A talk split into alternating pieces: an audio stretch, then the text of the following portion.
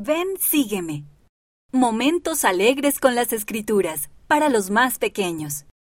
Estas ideas van junto con el estudio de Ven, sígueme para uso individual y familiar cada semana. Para Doctrina y Convenios, secciones 94 a 97.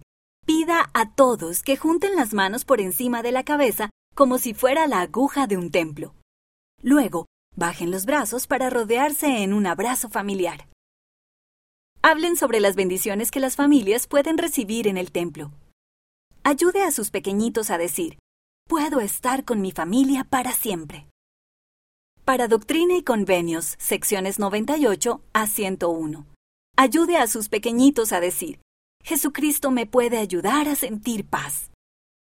Hable sobre las diferentes maneras en las que las personas pueden sentir paz. Algunas ideas podrían ser orar, leer los relatos de las escrituras, escuchar buena música o descansar tranquilamente.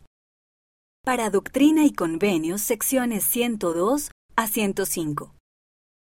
Las familias, las ciudades y los países tienen reglas para mantener a las personas a salvo. El Padre Celestial también nos da reglas o mandamientos. Hablen sobre algunas de esas reglas y mandamientos y por qué es importante seguirlos, aunque a veces sea difícil. Ayude a sus pequeñitos a decir, yo puedo obedecer los mandamientos.